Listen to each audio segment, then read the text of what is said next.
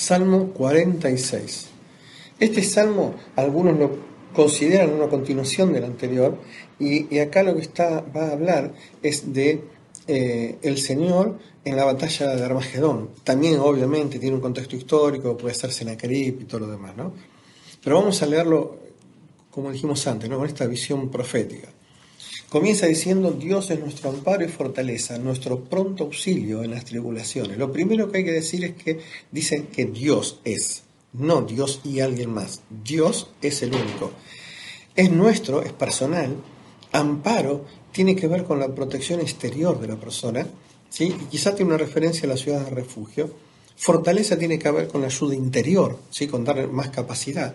Pronto auxilio tiene que ver con lo oportuno, con el momento adecuado y las tribulaciones que obviamente en toda vida cristiana viene, y en este caso particular era muy específico en la situación de Armagedón. Y dice, versículo 2, por tanto, o sea, cuando estableció el argumento teológico, ahora la fe lo transforma en práctica. Dice, por tanto, no temeremos. Puede suceder lo que quiera, pero yo no voy a temer porque Dios es mi amparo, Dios es mi fortaleza. Y va a hablar de las tres cosas que arma, que las tres cosas importantes que tiene la naturaleza, ¿no? La tierra, dice, de los montes y el agua. Y entonces dice, lo primero dice, aunque la tierra sea removida, aunque la tierra sea sacada del lugar, aunque los montes, que es algo sumamente estable, eh, sean lanzados al corazón del mar, esta figura la usó el Señor en Mateo 21, ¿no? Dice, aunque bramen y se turben las aguas, aunque las aguas se enfurezcan y pierdan, eh, o sea, al revés, se contaminen, ¿no? Aunque todo esto suceda, aunque toda la naturaleza esté convulsionada, dice, miren lo que dice el versículo, versículo 4, del río sus corrientes alegran la ciudad de Dios. O sea, exteriormente puede haber un desastre, pero del río hay un río transparente que alegra la ciudad de Dios. ¿Saben? Eh, nosotros sabemos geográficamente que Israel, Jerusalén, no tiene un río que la, atraviese como en muchas otras grandes ciudades. Eh, así que este río tiene la visión espiritual, obviamente, que lo vemos en Apocalipsis 22, cuando dice que un río de, de agua clara va como en cristal que sale del trono, como dice acá, del santuario de las moradas del Altísimo, y pasa por el medio de la ciudad, ¿no? Eh, así que seguro se referencia a eso, pero ese río saliendo y surgiendo del trono de Dios, obviamente tiene referencia a lo que, por ejemplo, Jeremías capítulo 2 dijo, dijo, me dejaron a mí fuente de agua viva, esto hablando Dios el Padre. O en Zacarías 13, cuando hace referencia al Señor Jesucristo, que dice, en aquel tiempo habrá un manantial abierto para la casa de David, para la purificación del pecado. O en Juan capítulo 7, cuando hace referencia al Espíritu Santo, cuando el Señor dice que el que cree en mí, de su interior correrán ríos de agua viva. Y el versículo siguiente dice esto, dijo del Espíritu. O sea, que ese río es Dios fluyendo tranquilamente. No importa que afuera eh, todo esté eh, destruyéndose, Dios alegra la ciudad, ¿sí? porque surge directamente de su trono. Versículo 5. Dice, Dios está en medio de ella, no será conmovido. Dios la ayudará a clarear la mañana. Dios no está cuidándola desde afuera, está en medio de la ciudad. O sea, Dios está comprometido con lo que pasa en la ciudad, con lo que pasa con cada uno de los habitantes de esa ciudad hermosa en el futuro, ¿no? Por lo tanto, la garantía total es que no va a poder ser movida.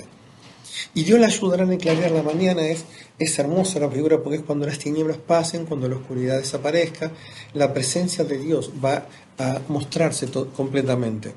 Versículo 6. Dice, bramaron las naciones, titubearon los reinos, dio él su voz, se derritió la tierra. Los reinos, como dice Salmo 2, no pueden hacer lo que quieren, pueden hacer eh, bravura, pueden hacer lo que quieran, bramaron las naciones. Y el Señor solamente dice, emite su voz.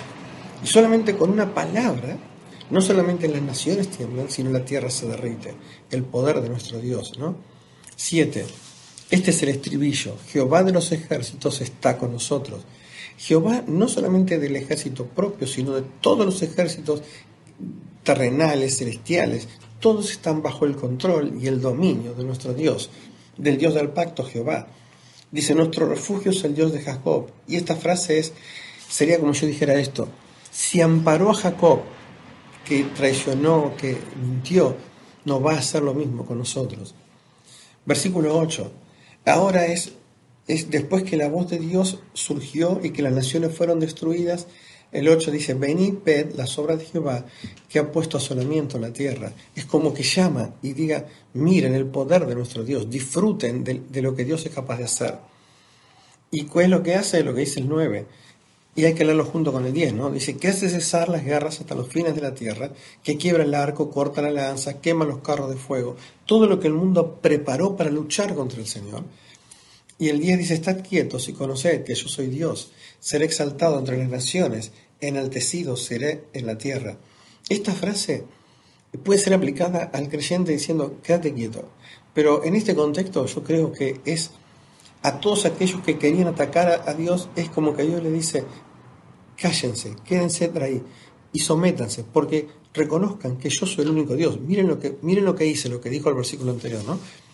Por lo tanto, seré exaltado entre las naciones, las naciones temerán y le van a reconocer, ¿sí? Y obviamente toda la tierra le va a rendir el honor que merece.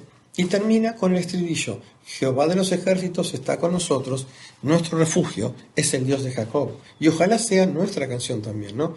Que nosotros la podamos repetir confiando y de corazón, Jehová de los ejércitos está conmigo, nuestro refugio es el Dios de Jacob. Salmo 46, que el Señor les bendiga.